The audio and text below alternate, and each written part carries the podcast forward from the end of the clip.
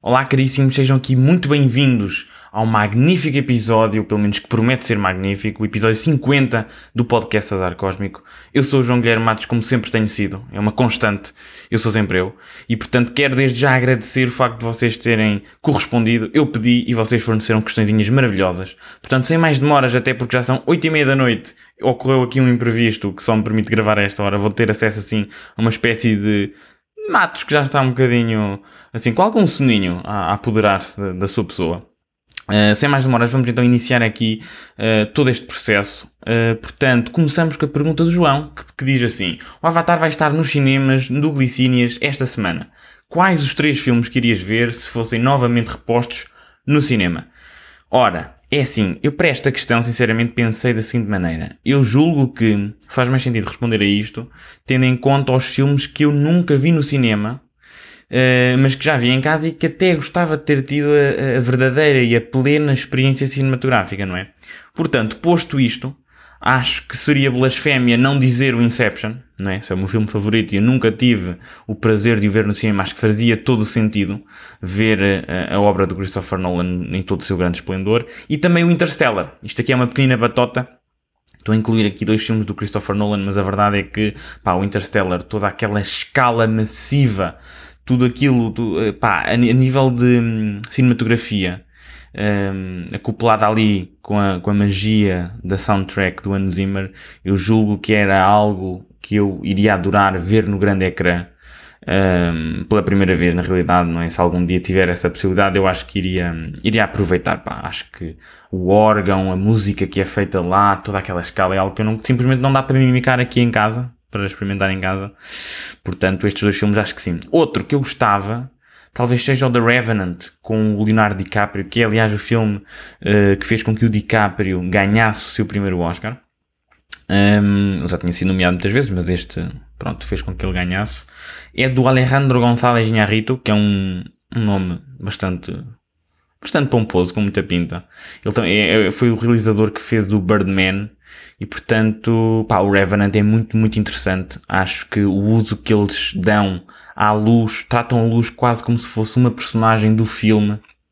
Um, eles utilizaram mesmo fogo verdadeiro, luzes genuínas e verdadeiras para o, para o, portanto, para iluminar o set.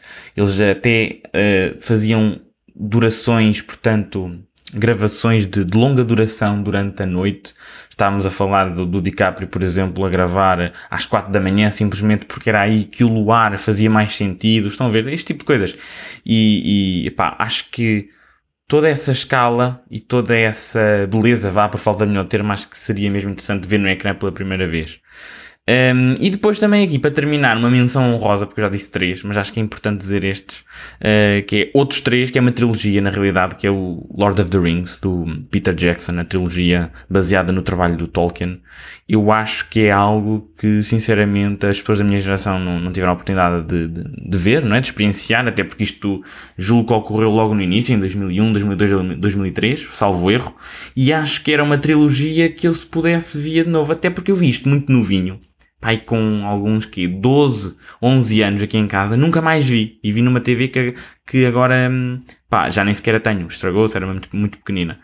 Portanto, é algo que eu, claramente, se essa oportunidade, iria ver, porque acho que, pá, valia a pena. Sinceramente, acho que valia a pena. O João ainda, ainda acrescenta o seguinte. Já agora, sabias que uma glicínia é uma flor? Pá, sabia sim, uh, porque sou um autêntico sabão. E, aliás, eu até posso dizer o seguinte: o terreno antes, uh, portanto, de existir o, o enquanto centro comercial e tal, antes o terreno era um espaço ou um local repleto de glicínias, dessas tais flores. Daí o nome Glicínias ao centro comercial. Estão a ver? Está tudo, está tudo ligado. Faz sentido ou não faz? É giro. Muito giro. Ora, passando aqui para outra pergunta, temos a Mariana que me diz o seguinte qual o escritor que mais te marcou?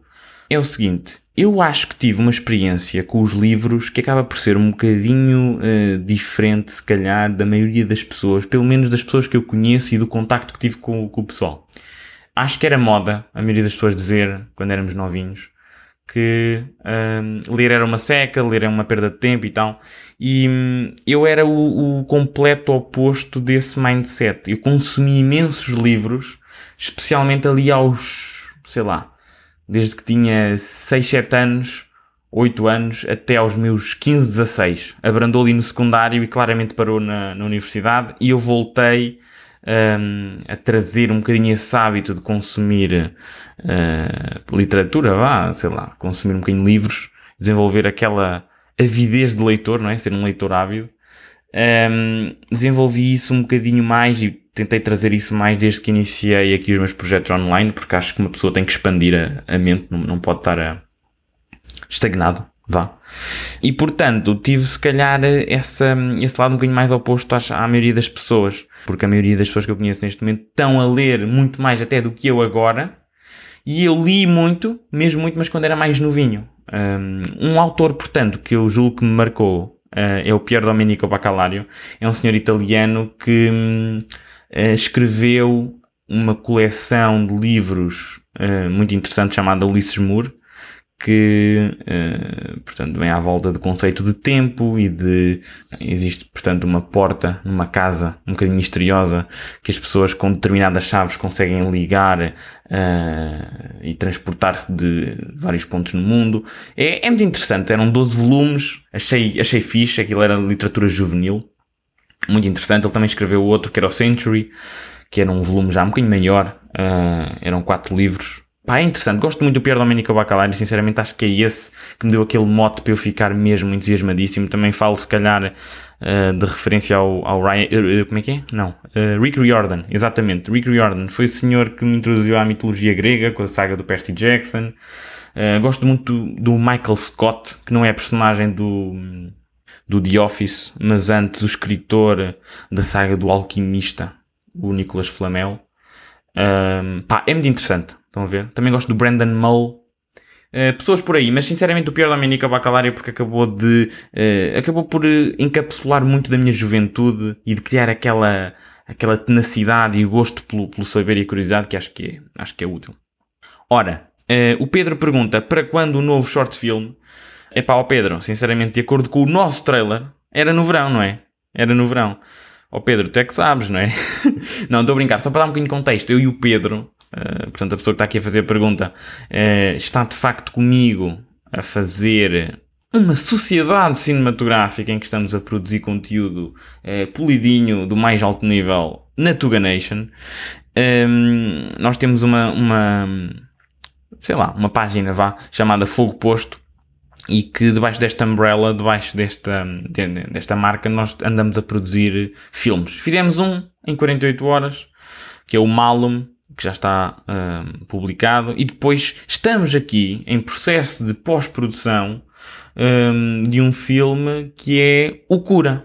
Ora, O Cura, nós já, já saiu o trailer, não é? E, e dissemos lá, com muita, sim, muita capacidade e muita, muito poder, nós dissemos ali, pá, Summer 2022. É um problema, não é? É um problema face à data atual. Mas não obstante, e este mas corta com não obstante, um, nós temos sempre aqui a desculpa de que uh, não especificámos o hemisfério, não é? Pode ser o verão do hemisfério sul. Portanto, talvez possamos escapar por aí. Mas falando a sério, eu estou convicto, sinceramente, aqui num lançamento em final de novembro. Se os deuses da edição e da soundtrack o permitirem. É esta a minha convicção e eu acho que com jeitinho nós vamos conseguir. É uma questão de, pá, ter, ter muita fé. Muita fé. Mais, mais perguntinhas. Temos aqui a Marta que diz assim: Quais são os critérios para escolher quem convidas para gravar um episódio contigo? Um, já agora um pequeno à parte, por acaso é interessante que algumas das perguntas que surgiram aqui neste episódio foram muito assim, assim a buscar o meu behind the scenes, o que é que eu penso e tal, não necessariamente a, a pedirem-me opiniões sobre coisas do mundo e, e, ou então assim perguntas mais engraçadinhas aqui. Há dessas, engraçadas, mas foi mais assim uma questão interessadas mesmo no, no processo e eu achei isso giro. Uh, então vá, que critérios é que existem? É assim, acima de tudo, a intuição, ok? Ou talvez a luz natural da razão, segundo Descartes, porque um, a verdade é esta, eu não ligo ao número de seguidores nas redes sociais, não é um critério, não é algo que, que, que, sinceramente seja propriamente interessante, até porque uma pessoa pode ter 30 mil seguidores e depois abre a boca e não está nada de jeito, de que raio é que me serve? Estão a perceber? Aquilo é uma conversa, não é uma pseudo-galeria. Portanto, é muito mais pelo meu feeling. Ou seja, eu penso assim, será a conversa interessante? Dá-me gozo interagir com esta pessoa? Isto também é importante porque pá, eu, não, eu não consigo fingir. Por acaso é uma coisa que eu não consigo. Eu não consigo ser genuinamente falso a ponto de estar a fingir que está ser muito fixe e tal e, tal, e eu estou com uma cara assim de, de burro mal, mal amarrado. Não consigo. Um, também gosto de pensar, por exemplo, algo que o convidado domina, alguma área que o convidado domina, que pode complementar as minhas ideias. É uma pessoa bem disposta, também é algo que eu penso, porque até hoje ainda não trouxe ninguém que me causasse stress, que me causasse incómodo, se bem que um dia, um dia logo se vê, não é? Mas pronto, é mais por aqui, mais ou menos esta ideia. Claro que à medida que eu for expandindo o meu círculo de convidados, não é? À medida que eu for expandindo, é natural que eu tenha que ter de ajustar os critérios, mas sinceramente acho que o respeito pela audiência tem de estar sempre presente. Aqui mais no sentido de que eu uh, efetivamente tenho de tentar proporcionar sempre a melhor conversa possível. Acho que é esse o meu compromisso e isso também passa um bocadinho sobre as pessoas que trago aqui, porque lá está, isto não é só de, ah, é meu amigo, vens cá. Não, já houve pessoas que vieram cá que não eram necessariamente amigos da artéria aorta, vulgo coração, ou por acaso nem sei. Se, ah, era ventrículo esquerdo, não é? Ventrículo esquerdo é que é? Já nem me lembro de, de biologia. É um bocado isso. Portanto, não, não é por serem meus amigos que vêm e também não é por um, não serem meus, meus amigos ou não, não estarem no meu círculo de amigos que não vêm. Percebem? É muito pelo feeling, muito pelo que eu acho. E até porque, imaginem, pode acontecer, como já aconteceu, a ser recusado. Reparem, eu acho que já disse aqui, a primeira pessoa que eu convidei para o podcast recusou e nunca vem sequer. É uma questão pessoal e eu respeito e, e por causa da exposição e tal, e pronto, e não vem. Essa pessoa nunca vem. Uh, de repente também eu acho que o ano passado falei com uma rapariga para vir, também me disse que, que não e tal, e não sei o quê, mas também já tive, uh, portanto, momentos em que eu quebrei aquela regra do consentimento. Eu insisti, houve uma pessoa que me disse que não, e depois, passado um bocadinho, um mês, assim, pá, tens mesmo a certeza que eu acho que ia ser uma conversa muito fixe. E, hum, pá, a pessoa disse, ok, se calhar até, se calhar até pode ser fixe. E aceitou ouvir, estão a ver? Pronto, às vezes uh, convém uma pessoa ser assim um bocadinho mais insistente, um bocadinho, só um bocadinho. Ora, outra perguntinha. Aqui a Paula questiona-me o seguinte. Costumas combinar a cor da roupa a usar com os teus convidados? É que parece. Uh, não, por acaso não. Eu nunca falei sobre o dress code com os convidados e hum, é assim, eles podem ir polidinhos como se fossem assistir à sexta sinfonia de Beethoven, ou quinta, nem sei, ou podem ir esfarrapados como se estivessem, sei lá, imaginem, como se tivessem acabado de lutar pelo último croissant misto da pastelaria, estão a ver? Um bocado por aí, não é algo que me preocupa. Mas olhem, se parece que combinamos melhor, e sinceramente, olha, talvez seja um azar cósmico, não sei. Mas eu, pá, na altura até acho que quando eu vi esta pergunta até fiquei um bocadinho curioso, fui ver, e de facto no Instagram as cores até não chocam muito, ou às vezes até são iguais. Por exemplo, ele está de vermelho, eu também estou. Ou então é assim uma corzinha mais complementar. Alguém está de azul e eu estou com um verdinho mesmo amigável. Estão a ver? Não sei. também não percebo muito teorias cromáticas, mas acho que, acho que safei. Ora, Raquel pergunta: quem gostarias de ter como convidado? Um dos 37 príncipes nigerianos ou o sobrinho desdentado? Esta aqui é uma clara referência à minha mais recente secção exclusiva da minha newsletter, que é o Boletim que só tu sabes. Muito bem, gostei, gostei do facto de estarmos aí buscar aqui material. E hum, é assim, eu sem dentição, não é? Uh, julgo que a comunicação fica um pouco mais difícil. Por isso, por uma questão de princípio, eu colocaria o sobrinho desdentado de lado e fazia um episódio com um príncipe nigeriano. Um, porque aquilo tem uma linhagem, né? 37 é um problema. Um, mas naturalmente que ele só vinha depois de eu o ajudar com a transferência de uma pequena quantia monetária para tratar lá dos seus assuntos. É, é natural. Ora, a Luísa pergunta: quando é que vais gravar um episódio ao vivo com o pessoal a assistir? E acrescenta aqui um emoji maroto a tapar a mãozinha. Uh, a tapar a mãozinha, não. A tapar a boca com a mãozinha. É assim, é algo que eu já pensei. Sinceramente já pensei, foi algo que já me passou pela cabeça, o meu cérebro magicou e tal. Houve sinapses a ocorrer na, na estrutura, uh, portanto, encefálica. E de facto, eu julgo que há infraestrutura para isso. O local onde eu gravo até tem umas cadeirinhas à frente, o pessoal não vê o que é que acontece à, portanto, à minha frente, atrás da câmara, não é? Uh, mas aquilo tem cadeirinhas, tem um espaço que até é agradável, dá para ter se calhar, sei lá, 5, 10, 15, 20 pessoas. 20 acho que pode ser demasiado, até porque há sempre barulho inerente e eu também não queria que isto ficasse assim muito horrível. Se bem que eu vou ser honesto. Um, eu acho que é importante também garantir que o convidado é alguém que pode aguentar a pressão extra de ter uh, pessoal a observar, não é? Ou seja, não quero colocar lá alguém que possa estar assim um bocadinho nervoso e depois ainda fica mais nervoso e depois o conteúdo quebra. Não acho que é o meu objetivo. Mas, posto isto, posso confessar que há duas ou três pessoas que tenho em mente que julgo que dariam uma belíssima conversa assim ao ar, eh, não é ao ar livre, mas é uh, em direto, vá. Uh, eu acho que era desafiante, iria dar-me pica e eu com jeitinho posso aqui adiantar que talvez aconteça este ano, mas também confirmo que ainda não fiz rigorosamente nada, não mexi palha nenhuma para que tal acontecesse. É só algo que me passou pela cabeça, tenho de falar, é uma questão de, de discutir isso até mesmo com as pessoas do espaço e, e ver a, a, possibilidade, mas de certo, se for para acontecer, eu aviso isto nas redes sociais a tempo e o pessoal pode, -se, pode avisar que vem e reserva lá o lugarzinho e, e corre tudo bem. Eu acho que sim. Mas excelente, excelente questão. A Inês pergunta: qual foi o convidado que mais te surpreendeu pela positiva ou negativa? É assim, não há cá espaço para surpresas negativas. Ok? Sou uma pessoa sempre, sempre rija e honestamente não tenho por que me queixar. Tive o privilégio de ter conversas magníficas com todas as pessoas que vieram até, até, até mim, essencialmente, e, e, e, portanto não, não houve nada assim negativo a acontecer, nada que eu ficasse nervoso. Portanto, vamos então aqui à surpresa positiva. Eu costumo ficar sempre muito satisfeito no geral, atenção, é sempre magnífico como eu disse. Mas assim de repente, talvez seja digno de mencionar se calhar o António Melo, ok? Que veio na última temporada, na terceira temporada. Porquê? Pelo simples facto de que eu já não falava com ele para aí assim há uns 6 ou 7 anos só dava aquele assim, aquele olá natural, aquele olá cordial e tal. E nós chegámos ali ao podcast e a conversa fluiu como se nós tivéssemos andado a jogar matraquilhos todas as semanas desde que nos conhecemos. Ou seja, parecia que andávamos mesmo ali a dar-lhe bué no FIFA, na Playstation e tal, saídas à noite, loucuras, copos, bebedeira e tal. Não, estou a brincar, obviamente que toda a gente sabe que eu não lhe dou forte no fígado. Mas a questão é mesmo essa. Parecia mesmo que estávamos, pá, super, hiper, mega acostumados a estar um com o outro. Por isso, sim, foi uma surpresa ao quão natural a conversa se desenrolou, porque parecia que nunca tínhamos parado de interagir, não é? Mas atenção, a qualidade da conversa em si não constituiu uma surpresa, porque eu já estava à espera de ter um banger, como com todos os convidados, hein? Fogo. Incrível. Estou aqui a dar um elogio magnífico. Mais, mais coisas giras. O Sebastião pergunta: primeiro vem a galinha ou o ovo? E esta pergunta é-me profundamente familiar. E não é só por ser clássica. Atenção mas também porque o Sebastião já tinha feito esta questão no último episódio de perguntas e respostas, o episódio 35, que eu, sinceramente, estava assim, pá, o Sebastião já mandou isto. E fui ver, que eu tenho aqui as notasitas do, do último episódio, e desse episódio 35, que foi para encerrar a segunda temporada, e é verdade. O Sebastião tinha feito esta pergunta. E, portanto, a resposta é sensivelmente a mesma. Eu vou recorrer então aqui, mais ou menos, ao Instituto Nacional do Dama Sensação, que é um instituto muito fidedigno, que me diz que Pá, depende se o ovo é ou não da galinha, estão a perceber? Se o ovo vier da galinha, eu acho que a galinha veio primeiro, porque evoluiu de um animal anterior, não é?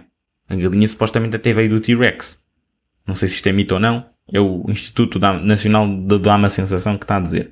Se o ovo que nós estamos aqui a considerar não tem de vir da galinha, então eu aqui acredito que já tenham existido espécies que colocassem ovos antes de uma galinha surgir. Ok? Faz sentido?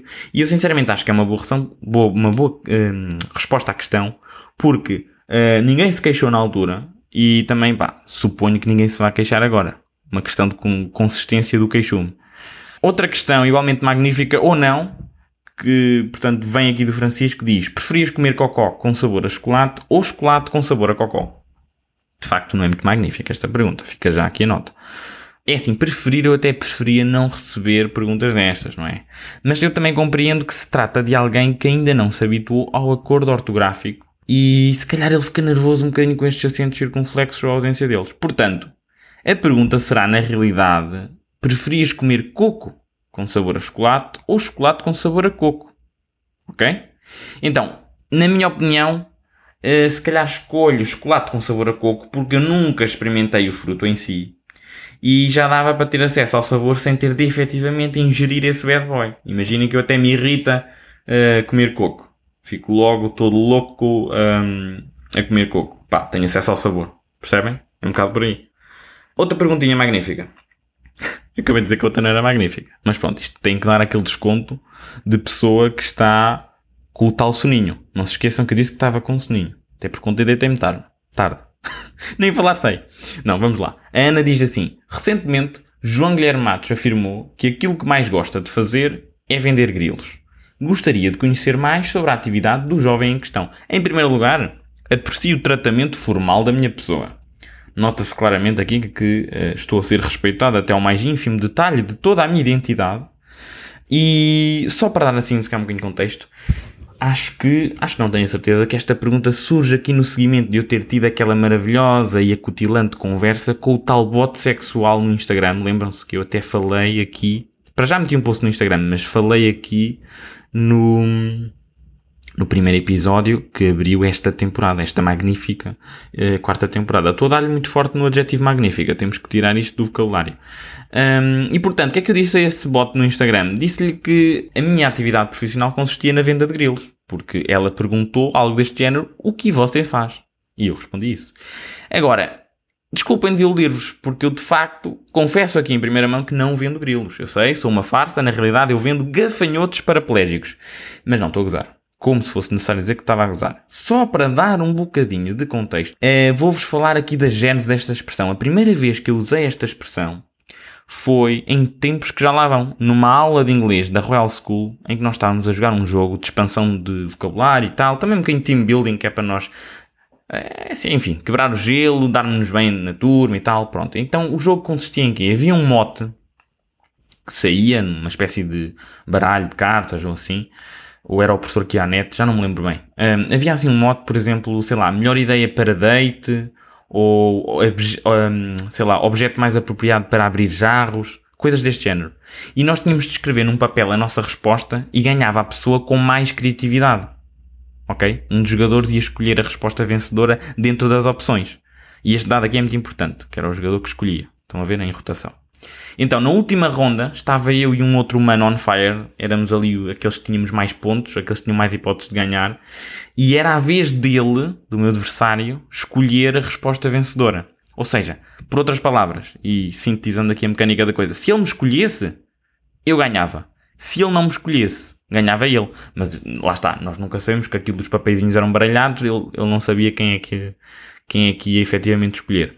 E a carta que saiu era assim: Easiest Way to Become a Billionaire Overnight. Algo deste género, que é, traduz assim, uh, sei lá, para algo de, assim que seja tipo, maneira mais fácil de nos tornarmos um bilionário do dia para a noite. E eu pensei assim um bocadinho, não é? Estava a tentar puxar pelos cordões da criatividade, tentei escrever a coisa mais engraçada que me viesse à cabeça e lá escrevi um, Sell crickets for a living, trust the process. Ok? Foi isto que, que me passou pela cabeça. E o jovem, o meu, meu adversário, astuto que nem um carapau, uh, pá, ele ao ler as respostas disse, se bem me lembro, que aquele mais gostava era a minha. Ok? Da venda de grilos. Eu já estava ali num êxtase pronto a explodir da cadeira. Mas depois ele diz, pá, mas não vou escolher esta porque acho que foi o Matos que, que disse. Ou seja, ele adivinhou e percebeu que tinha sido eu. E então ele escolheu outra e para meu desgosto eu perdi.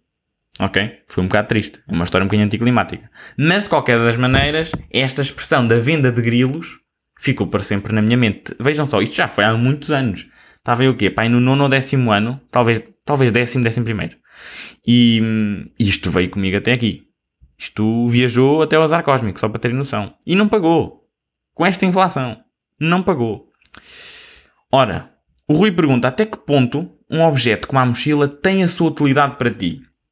Epá, é profundamente útil. É que nem vamos brincar. Eu ando 99% das vezes com mochila. E os outros 1% não ando e é porque estou a nadar. Vocês não têm, não têm noção. Epá, fora de brincadeiras, é mesmo bom levar a mochila para os sítios. É que fica lá tudo.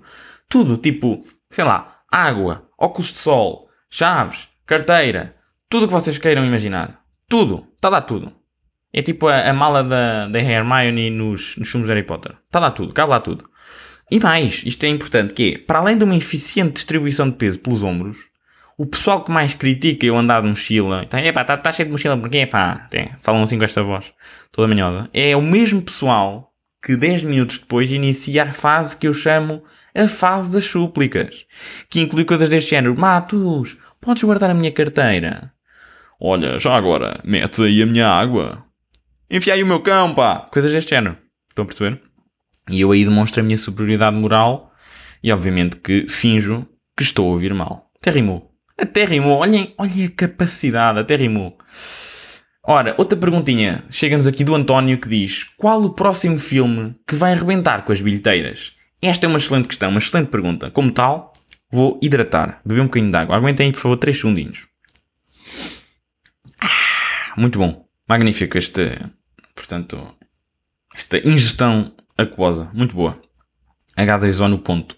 Qual é que é a questão aqui desta questão? Passando aqui o pleonasmo. É que eu vou interpretar isto como sendo uh, a pergunta de qual é que é o filme que vai ficar mesmo no topo do all-time box office do Watchmojo. É um bocado isto. E então, a história demonstra que para um filme ser o filme mais visto de sempre, com mais bilheteira, das duas uma, ou é uma saga tremenda que une a população com curiosidade suficiente para ver o clímax da coisa, um bocadinho como o Endgame, toda a gente e o seu gato foi ver. Estão a perceber? Ou é o caso de um filme original vindo do nada que impulsiona o cinema para outro degrau e não faz parte de nenhum franchise, como por exemplo, na altura, o Avatar. Agora, posto isto, eu não acho que o Avatar 2 vá conseguir, sendo honesto. Acho que já passou muito tempo e uh, há muita curiosidade à volta do que o James Cameron uh, produziu. Que, reparem, eu vou ver porque estou mesmo curioso. O homem esteve a gravar debaixo d'água com tecnologia nunca antes utilizada na gravação de um filme, com lentes especiais, câmeras especiais para aguentar a pressão debaixo d'água. Estamos a falar de um senhor que é um louco e um visionário e nós precisamos de pessoas assim e o trabalho deles tem que ser, uh, portanto, recompensado e, e tem que ser acompanhado com muito vigor. Agora, não sei se tem aquela spark, aquela chama para efetivamente conseguir, pá, esse top spot do top dog, não sei se vai lá, não sei. Eu aqui, um bocadinho até contrariando o que eu acabei de dizer, se calhar estou-me a lembrar de uma outra possibilidade, que é, com o contexto cultural a jeito, como poderá estar, e também um bocadinho daquela nostalgia que às vezes possa existir, um, poderemos fazer aqui magia com a sequela do Pantera Negra, que é o Wakanda Forever. Julgo aqui que a despedida ao T'Challa, à personagem do Chadwick Boseman neste filme, pode dar ali aquele empurrãozinho emocional para que o filme seja visto várias vezes no cinema, porque isto também é um, um dado muito importante, que é, um, é, os, portanto, os repeat viewings, que é a quantidade de vezes que um filme é visto para gerar o máximo de bilheteira possível. É que reparem, um filme, a verdade é que cada vez mais os filmes estão a ficar front-loaded, que é, a maioria das pessoas vê os filmes nas primeiras duas semanas. Ou seja, ao final de três semanas, a box office de um filme muito provavelmente está 90%, 80% terminada. Porque quem tinha interesse viu na altura. Uh, se tu não, não viste um filme passado 3 semanas, por exemplo, se tu não viste o, o Endgame passado 3 semanas, é porque não vais ver quando, se o filme ficar lá 3 meses. É um bocado por aí. Estão a perceber? Agora, porquê é que eles continuam a faturar uh, no terceiro mês? É porque já há pessoal que está a ver pela 28 vez, pessoal louco que está a colecionar bilhetes, está a ver uh, imensas vezes o mesmo filme. Estão a perceber? É um bocado por aí. Ou seja, os repeat viewings, aquelas coisas que fazem com que as pessoas fiquem tão entusiasmadas e estejam sempre a voltar, eh, é isso que faz com que um, um filme consiga arrecadar o, lugar de topo. Agora, eu acho mesmo que se calhar, sendo honesto, a Marvel anda com alguns problemas de identidade, tem andado assim a diluir a marca com algumas produções ali na Disney Plus ao nível das séries um bocadinho mais fora do comum, a nível da qualidade a que eles nos têm vindo a habituar e não me parece que a Marvel vá conseguir tão cedo reclamar o topo. Acho mesmo que vai ser um filme original que, pá, nem eu nem vocês vamos suspeitar que consiga ultrapassar o, o Avatar ou o Endgame e de facto, eis não quando ultrapassa. É um desses filmes. Porque na altura o Avatar, quando estreou, vocês façam este exercício. Tenho quase a certeza que é, que é isto que aconteceu.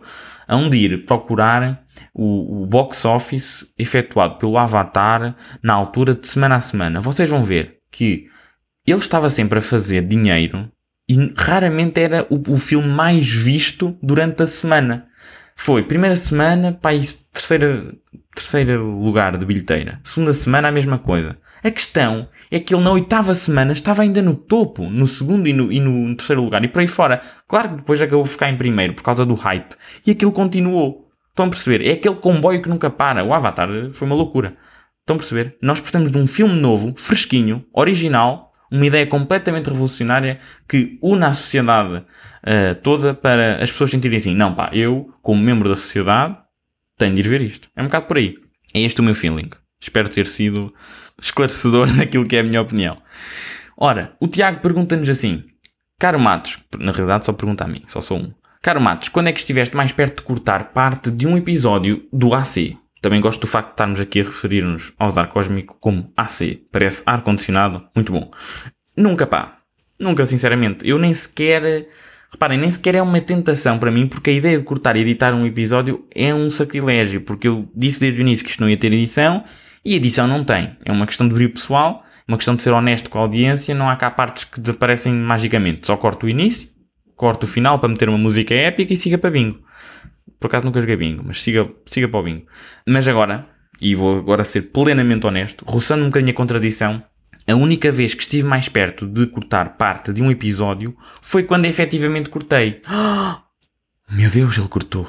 Ele cortou um episódio. Cortei. Cortei e explico porquê. Na primeira temporada, quando eu ainda gravava à distância, que eu só comecei a gravar presencialmente, quando, portanto, há vídeos, os outros eram todos à distância. Eu, na primeira temporada, episódio com a Joana Martinho, há uma altura em que ela dá um espirro épico. Estão a ver aqueles espirros que rebentam com os decibéis? Pá, e eu, por uma questão de respeito aos vossos tímpanos, cortei esse espirro monumental. Estamos a falar de quê? Pá, 5 segundos cortei.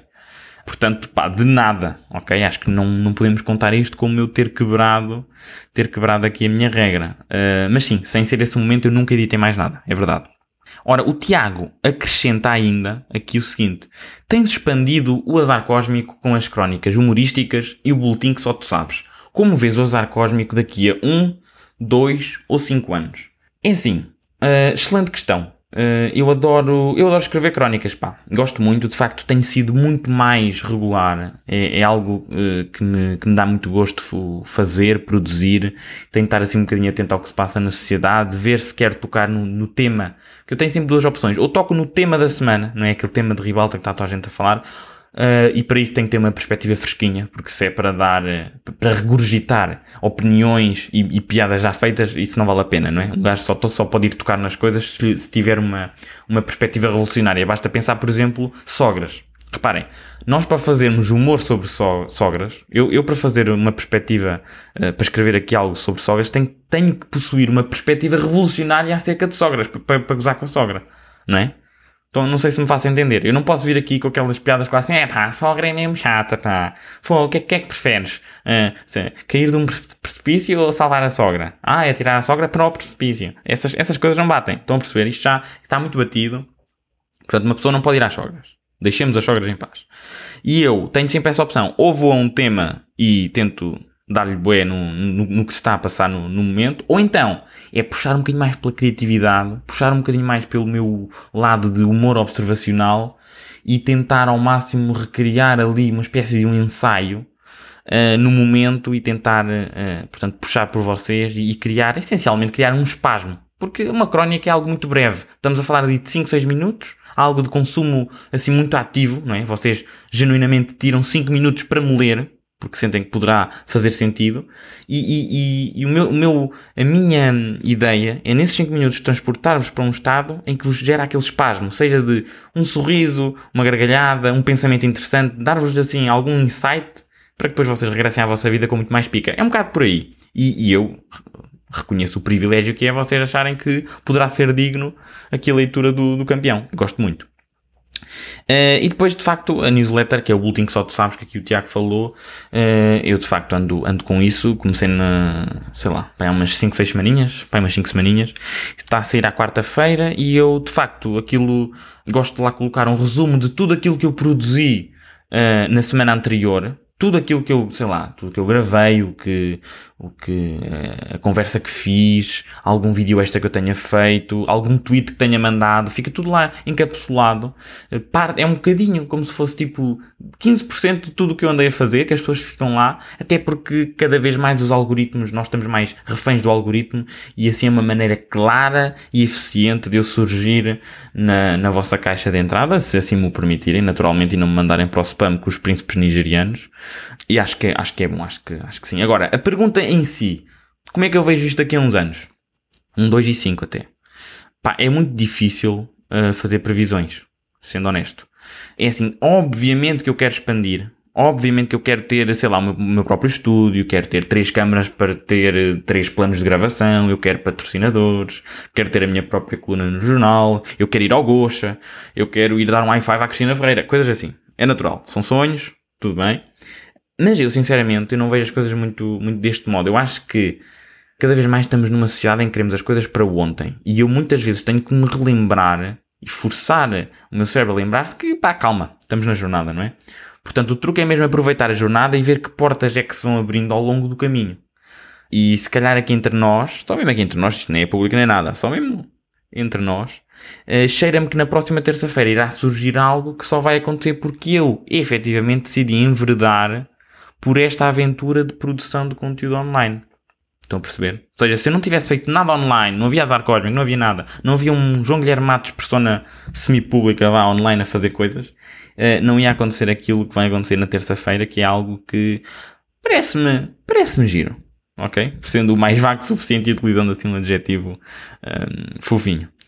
Uh, portanto, caríssimos, chegámos ao fim. Tentei ser o mais breve e acutilante possível. Uh, foi um belíssimo episódio. Quero agradecer a todos aqui terem enviado questões e, e, terem estado aqui a, portanto, ouvir. É de facto um marco que me parece histórico, porque é o episódio 50, o próximo será o 51. Não é tão histórico, porque 50 cenas e tal, e, e é redondinho, um número magnífico. Pá, é um bocado por aí. Eu já falei um bocadinho das coisas que eu vou produzindo, vocês sabem. É uma questão de espreitarem os links na descrição para terem acesso àquilo que eu vou fazendo. A newsletter, eu esqueci-me de referir, tenho lá uma secção exclusiva, porque, ou seja, vocês não vão estar sempre só a receber links para coisas que eu fiz. Eu tenho lá uma secção exclusiva que é a secção com a exclusividade que só tu sabes, em que eu ou vos respondo a uma pergunta que vocês me podem enviar, ou então escolho um tópico que eu falo, ou dou uma recomendação de um filme, algo assim, sempre a bater forte no humor, porque eu acho que, acho que é por aí que, que o caminho se ilumina. Eu sinceramente espero continuar a contar com vocês na minha jornada auditiva, audiovisual e literária. Caríssimos, portem-se bem, ou mal, também é giro, também é giro variar. Um grande abraço e tchauzinho.